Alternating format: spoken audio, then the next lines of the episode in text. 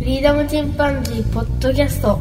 この番組はアマチュアバンドのフリーダムチンパンジーの楽曲を中心にどのか思いついたことをお話しする番組ですさあ始まりました。フリーダムチンパンジーの佐藤です。前回はメンバー3人がようやく集いまして、バンド、それから音楽について話したものをお送りいたしました。いかがでしたでしょうか？メンバーのね、あの喋ってる言葉、声も初めて聞いていただきましたが、これからも3人また会うことがあれば、録音をしてお送りしていきたいと思っております。それから、えー音楽も2曲アップしてましたので、こちらも簡単に説明してみたいと思います。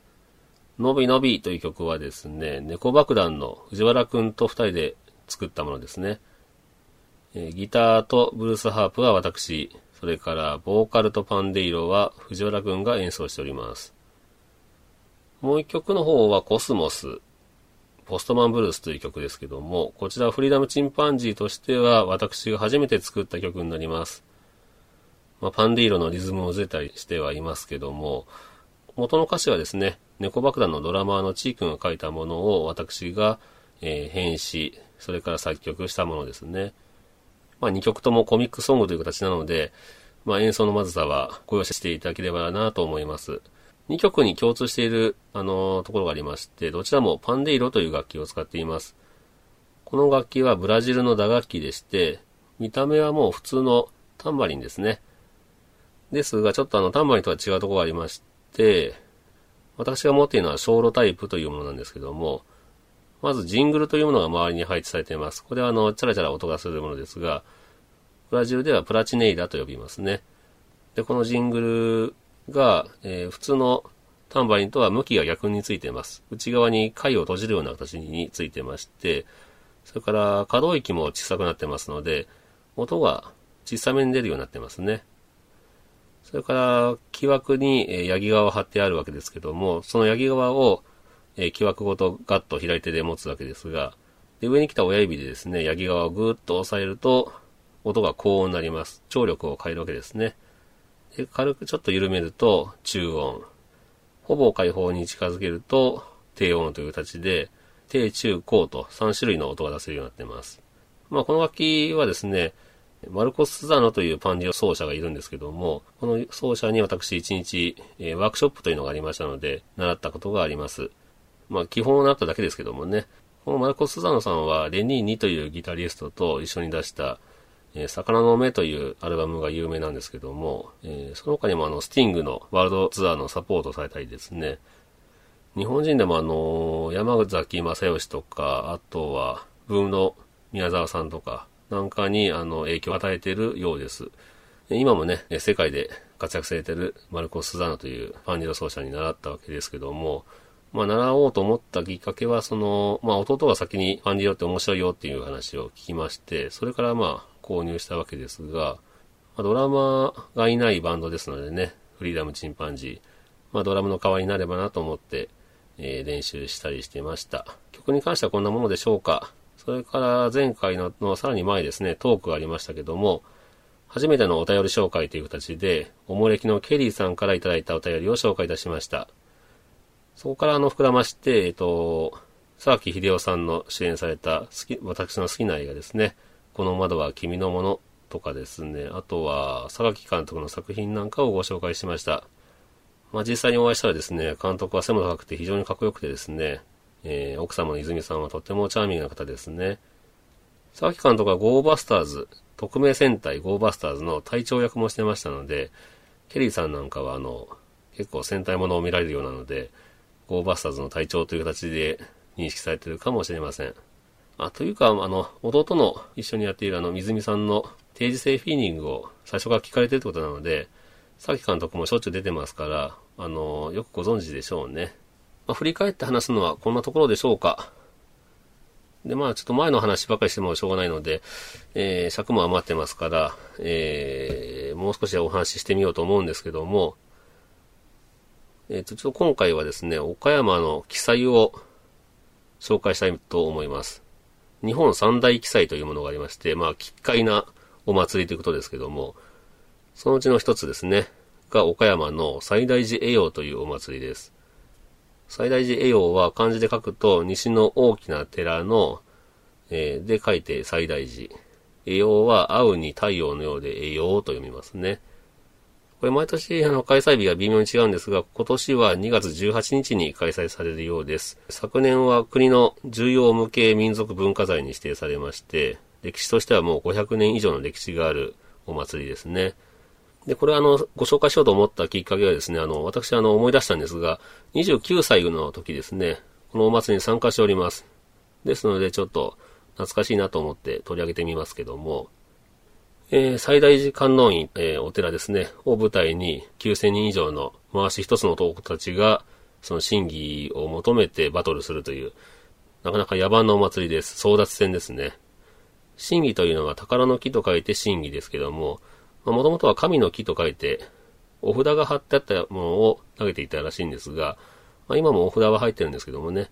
あの、紙製から木製に変わっています。その木でできた真偽というものを奪い合うわけですけども、えー、29歳の時ですね、参加しましたが、その時のことをちょっと振り返ってみますと、まずあの、ふんどしはもう本当に当たり前ですけど、初めて締めましたね。回しと言いますか。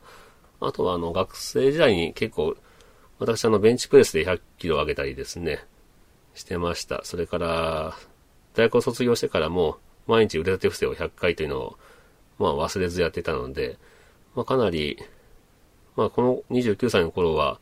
まだムキムキでしたね。もう今はじゃもうぽよぽよですけども、まあ、ちょっと力自慢だったというのもありますね。で、会社であのチームを作ろうというので、それで誘われて参加したわけですけども、で、あのー、まあ、夕方ぐらいになって、まず回しをじゃあ締めようかという形で、まあ、すっぽんぽんになるわけですね。で、それで回しを、まあ、一人じゃ締めれませんので、人に巻いてもらうわけですが、で、全力であのードーンと後ろに回しを引くんですけども、そうすると股間の部分ですね、大事な部分がキューンとするわけですね。で、えー、まあトイレにも行こうと思ってもなかなかできませんし、なかなか大変なんですが、えー、それからまあ、時間まであの、マスに入った日本酒を飲んだり、ご飯を食べたりして、えー、体を温めて待っております。そしてあの、夜8時頃になると、まだまあ、かなり寒いですよね、2月。まあ、ものすごく寒いです。その中を、まあ、回し一つで、素足で道路を歩いてですね、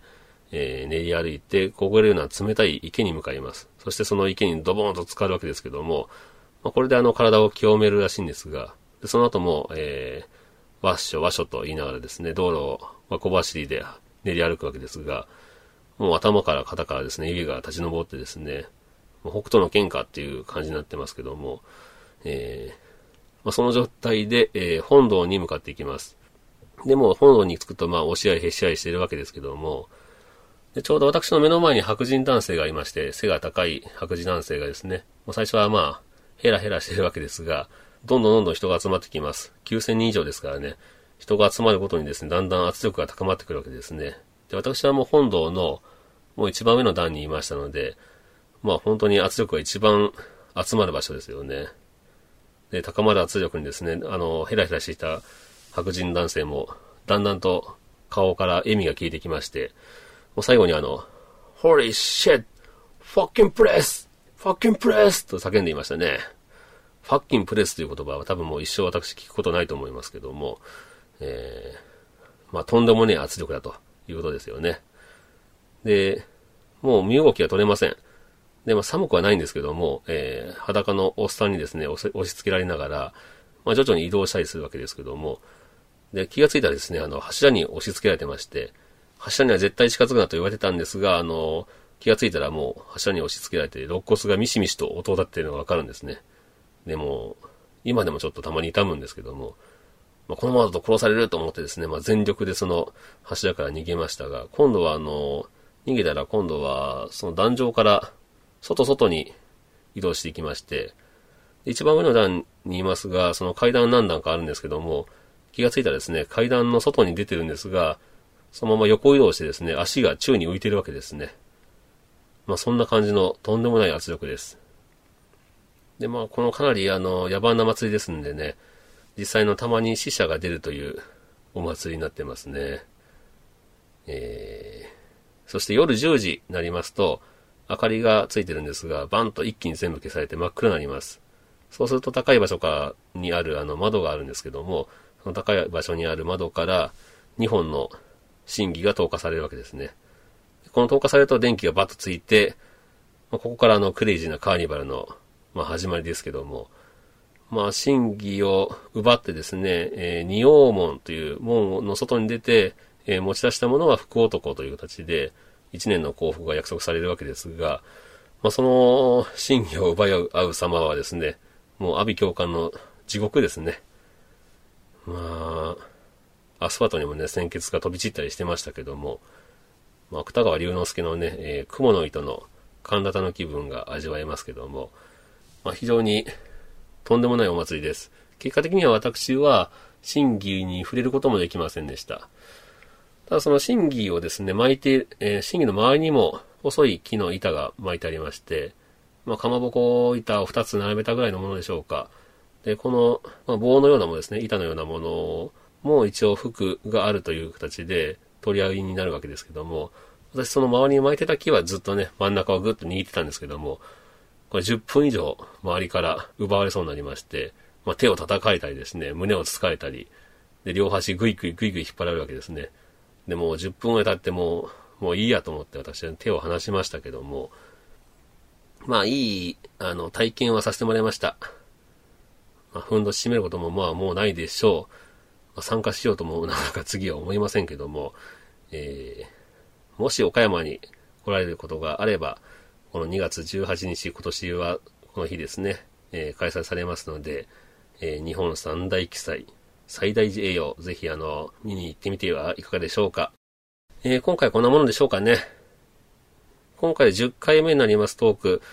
とりあえずあの、初回で、えー、考えていた目標はこれでクリアという形になります。まあ、ようやく10回目という気分ですけども、まあ、ここからね、あのー、正月に1年続けるなんて言ってしまいましたので、まあ、これからまだまだ長いですよね。11ヶ月。まあ、頑張って送りしていきたいなと思ってますので、よろしくお願いいたします。では今日はこんなところで、さよなら。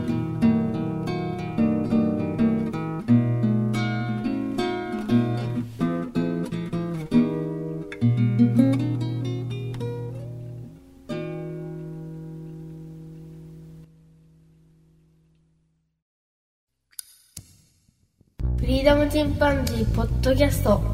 この番組はアマチュアバンドのフリーダムチンパンジーの楽曲を中心にどのか思いついたことをお話しする番組です。さあ始まりました。フリーダムチンパンジーの佐藤です。先週は、えー、記載最大寺栄養というものについてお話しいたしました、えー、いかがでしたでしょうか、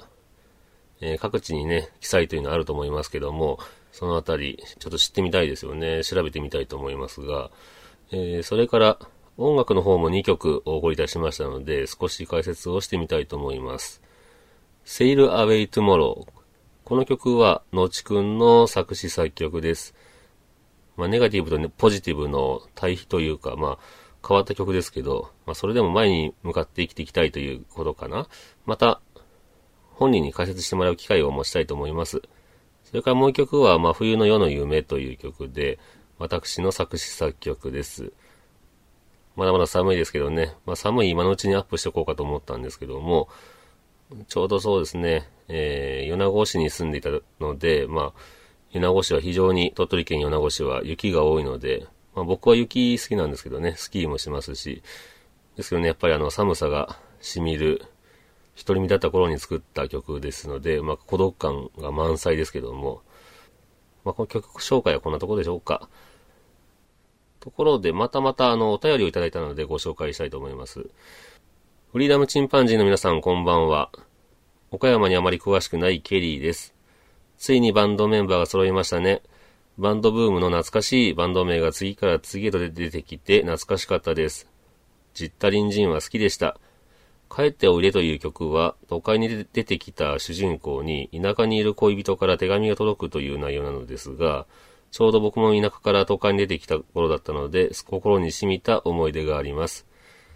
今でもカラオケであの頃好きだった曲を歌うのが一番気持ちがいいです。若い子と一緒だと惹かれちゃいますけどね。またメンバーの話聞かせてくださいね。と、おもれきのケリーさんからいただきました。えー、ケリーさんありがとうございます。僕はもうずっとあの、田舎ばっかりを転々として生きてきたので、都会にはね、すごく、なんて言うんでしょうね。憧れがありますけどもね。今、あの、岡山も市街地といいますか、あの、中市の中心部に近いところに住んでるんですけども、まあ、岡山はなんとなく、まあまあ、中途半端なんですよね。まあ、いるものは大体あるんですけど、都会とは言えないですし、まあ、片田舎と言いますか。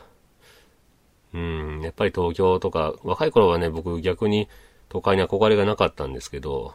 逆にこの年になるとね、都会に住んでみたいなぁと思うようになりますよね。今ね、僕の上の子はもう、えー、親元離れまして、ちょっとミュージシャンになりたいと言って東京に出て行ってしまいましたので、まあ、弟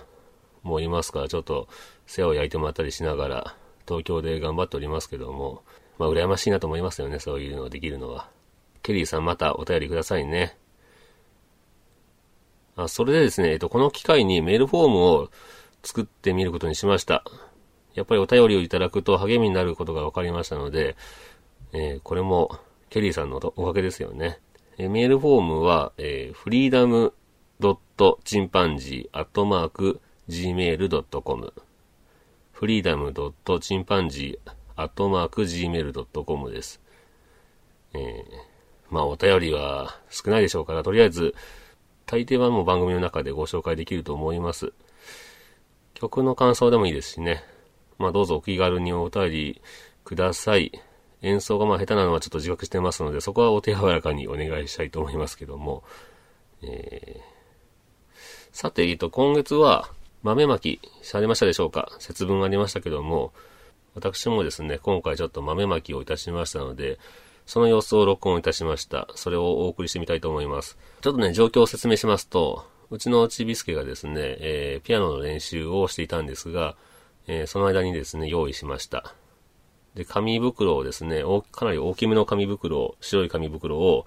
裏返しにしまして、でそこにあの、絵を描いたんですけども、うちの子がですね、青鬼というゲームをあの、ネットで見たりしてるんですが、その中にフワッティというキャラクターがいまして、可愛らしい名前ですけどね、恐ろしい顔をしているあの、なんて言うんでしょうね、どーもくんが凶悪になったようなキャラクターなんですが、そのフワッティの絵をです、その紙袋に描きまして、まあ、口からもね、血を滴らせてる状態の恐ろしい絵を描きましてですね、それを、まあ、ピアノ練習してるところをこっそり被って、で、後ろに立っていたわけですね。で、ピアノの練習終わって振り返ると、まあ、私がその状態で立ってるわけですけども、まあ、そこで、あの、うちのちびすけは恐怖のあまりですね、ギャッと叫んで、あの、しばらく頭を押さえてブルブルしてたんですけども、それがあまりにもおかしくてですね、自分があの、あの、笑いすぎてあの、豆が台所にあるよっていうのが、なかなか言えずね、豆、豆って言ってるね、それを聞いて余計怖かったと、うちのちびすけは言ってましたが、えー、まあそんな状況の、えー、ものです。ちょっとじゃあお聞きください。どうぞ。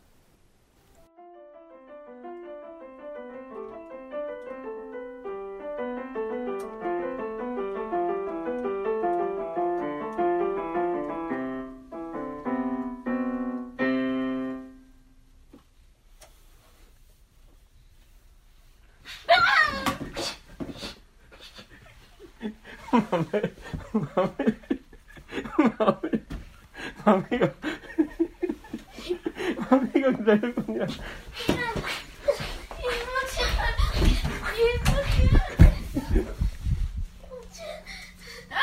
야! 야! 야!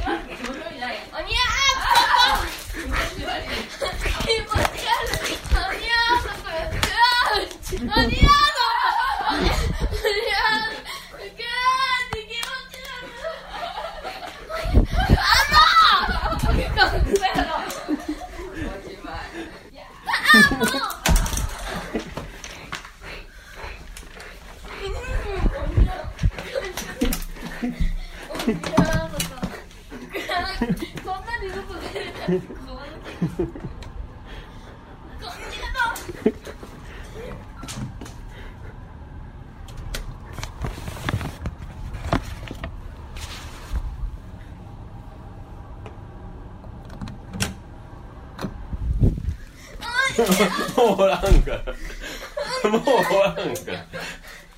もうやめもうやめ。怖かった。怖かった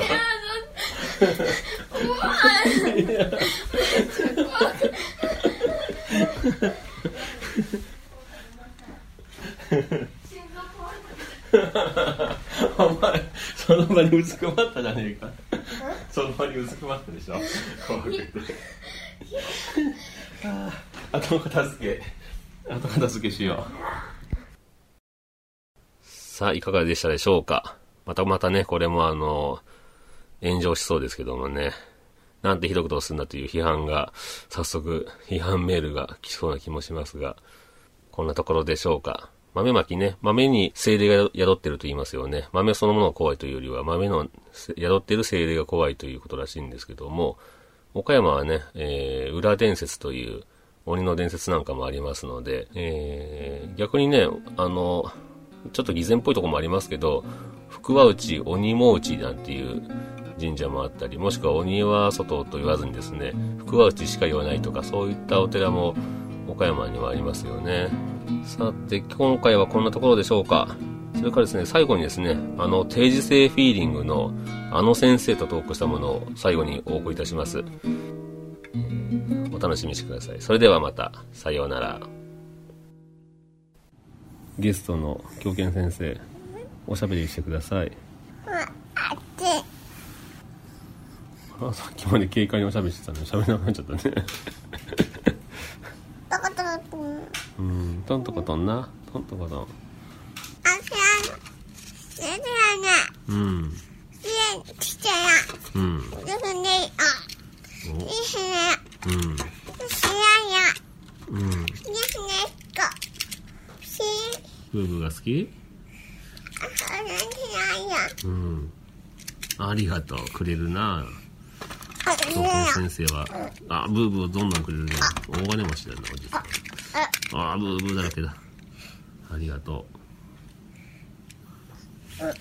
虫さんは好き？虫さんの。虫さんは好き？これなんていう名前かな？ヘラクレスオオカブトね。これは？ミヤマクワガタか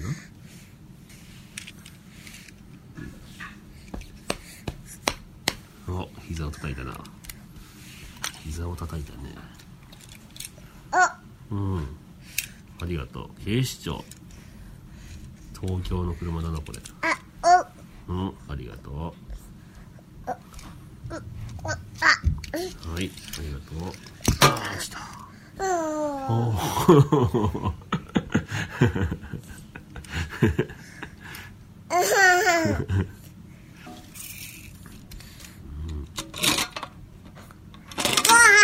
あー、転がった。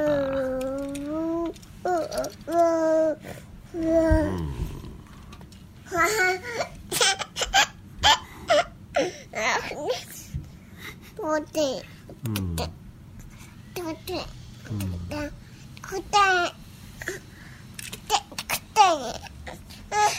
ん。これが欲しい。それこっちの方がいいんじゃない？こっちがいい？こっちがいい？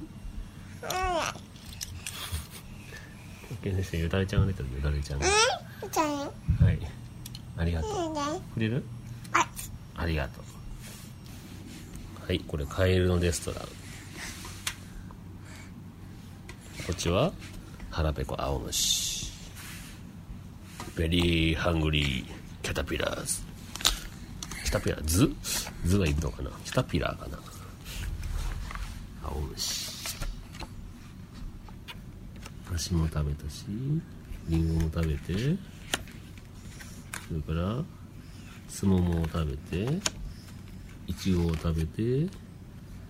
オレンジ食べて、うわ、すっげえ。チョコレートケーキとアイスクリームとピクルスとチーズとサラミとペロペロキャンディーとさくらんぼパイとソーセージとカップケーキとそれからスイカを食べてお腹が痛くなっちゃったな。